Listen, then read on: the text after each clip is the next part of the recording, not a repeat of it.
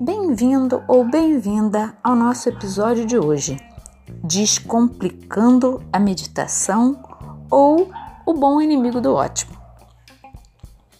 Pessoalmente, não me considero e nem nunca fui considerada um guru de meditação, mas ao longo de muitas décadas de vida já acumulei uma quilometragem razoável de prática de meditação de diversas linhas, ligadas ou não a uma vertente religiosa específica.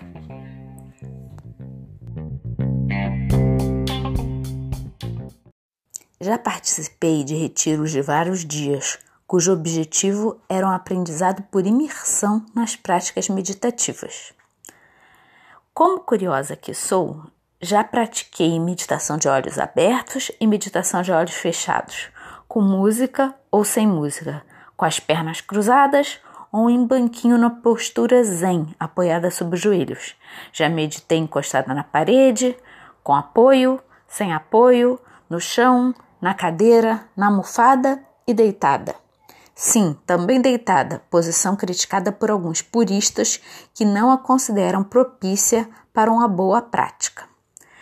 Já meditei com atenção na minha respiração, olhando um ponto fixo diante de mim.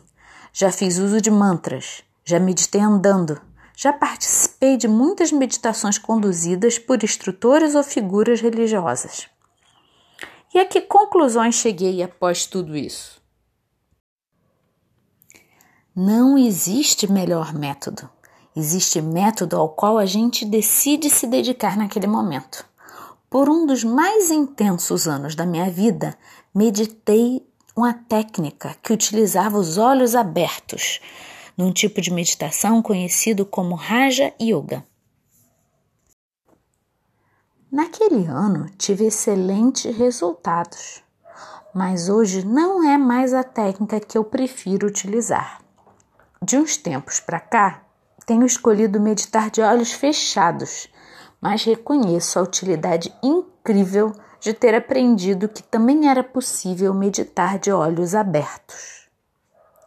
Mas o que importa aqui não é o que foi benéfico na minha caminhada, e sim dizer que o melhor tipo ou técnica de meditação é aquela que você se dispõe a praticar de forma irregular. Pessoalmente, consegui coisas inimagináveis com a prática regular da meditação, mas nenhuma delas seria digna de uma reportagem dominical no Fantástico. A meditação me ajudou a atravessar fases especialmente desafiadoras da minha vida e sobrevivê-las suficientemente bem. Agora estamos vivendo no mundo um isolamento social compulsório. A incerteza parece que nunca foi tão garantida. Agora é hora, meu amigo, minha amiga, de se dedicar à meditação. Se você já meditou na vida, relembre a lição. Se você jamais meditou, acredite, essa vai ser uma ajuda inestimável para você nesse momento. A meditação proporciona um barato sem uso de nenhum tipo de droga, mas não conte com isso já num primeiro momento. Apenas persevere. Existe a meditação ideal e a meditação possível no seu aqui e agora. Esqueça a meditação ideal, ela só serve para te atrapalhar.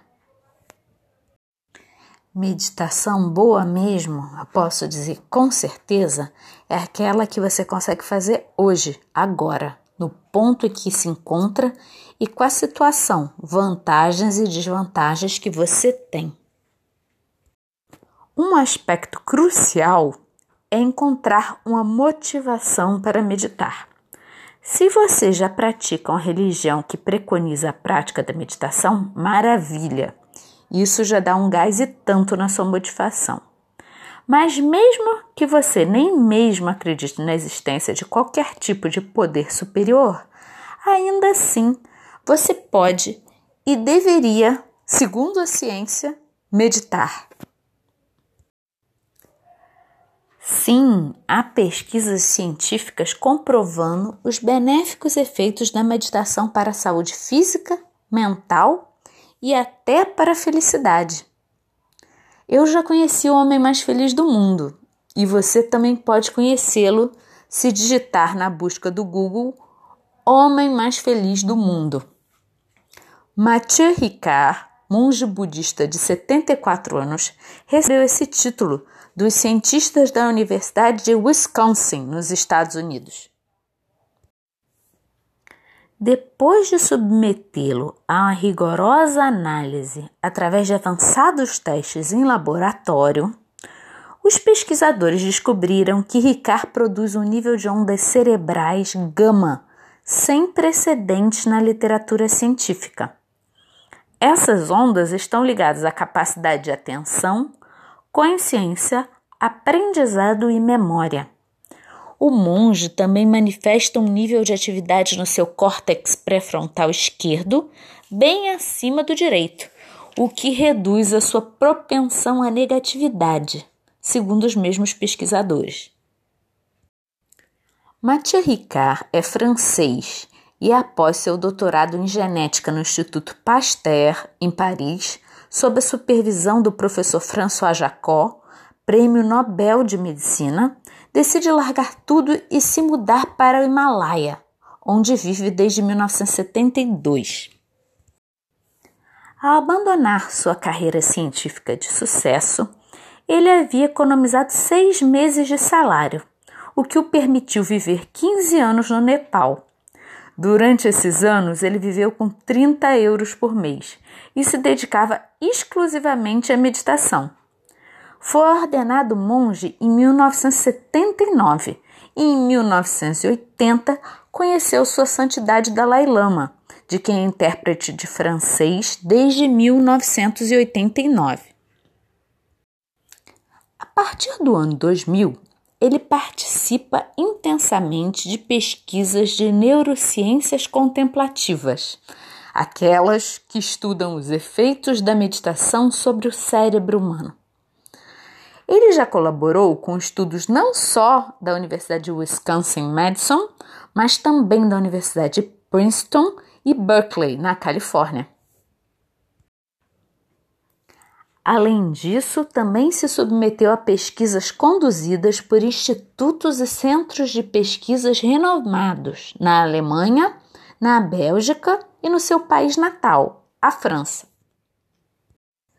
No YouTube há uma palestra de Ricard com legendas em português, com o título de A Arte de Meditar. Há também diversas outras palestras sobre assuntos correlacionados e entrevistas com ele que são igualmente interessantes. O que me atraiu em Ricard foi justamente o fato dele ser um ocidental. Ele não foi um daqueles garotos orientais que já nascem no estilo pequeno grande Buda. Mathieu Ricard tinha uma vida ocidental normal até se decidir enveredar para uma carreira de meditação profissional em dedicação exclusiva. Aqui no Brasil, Mathieu tem um colega de percurso análogo, o Lama Padma Santen. O Lama, professor de física na Universidade Federal do Rio Grande do Sul, de 1969 a 1994, também largou a academia e foi ordenado lama título que significa líder, sacerdote e professor, em 1996. Ele, assim como Ricard, tem um canal no YouTube regularmente abastecido. Mas não se precisa fazer uma extensiva pesquisa sobre os grandes nomes do budismo para se começar a meditar. Mas não se precisa fazer uma extensa pesquisa sobre os grandes nomes do budismo internacional e nacional para se começar a meditar. Hoje há vários aplicativos disponíveis que são a grande companhia e ajuda para quem deseja não apenas começar, mas perseverar na prática da meditação. Depois de haver testado alguns, eu recomendo especialmente o Insight Timer, que apesar do nome em inglês, possui também meditações em português. Aliás, caso você estude outros idiomas, há também uma grande variedade de meditações disponíveis gratuitamente. É perfeitamente possível se utilizar deste aplicativo de forma muito proveitosa, sem necessidade de assinatura. De todos os aplicativos que já testei, esse foi o melhor de todos por várias razões. Há meditações guiadas separadas por assunto, professor ou duração desejada. Há também a possibilidade de fazer meditações não guiadas, usando apenas o timer, com possibilidade de sons ambientes como o OM, sons da floresta, de riacho, do mar, da chuva, do crepitar de uma fogueira ou de sinos tibetanos, entre diversos outros. Também é possível meditar sem som nenhum, apenas com um som final para marcar o fim do tempo planejado para a meditação.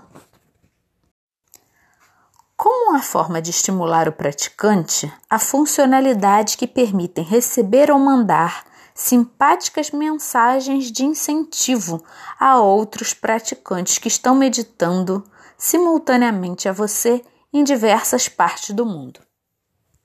No seu perfil, você poderá consultar estatísticas informando todas as suas atividades meditativas, com informativos que mostram, por exemplo, há quantos dias consecutivos você vem meditando e qual sua média de minutos diária.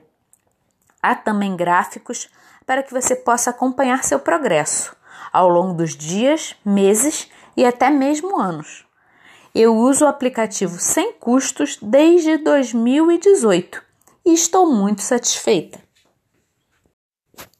Por fim, gostaria de enfatizar que você não precisa de um lugar especial para começar a sua prática.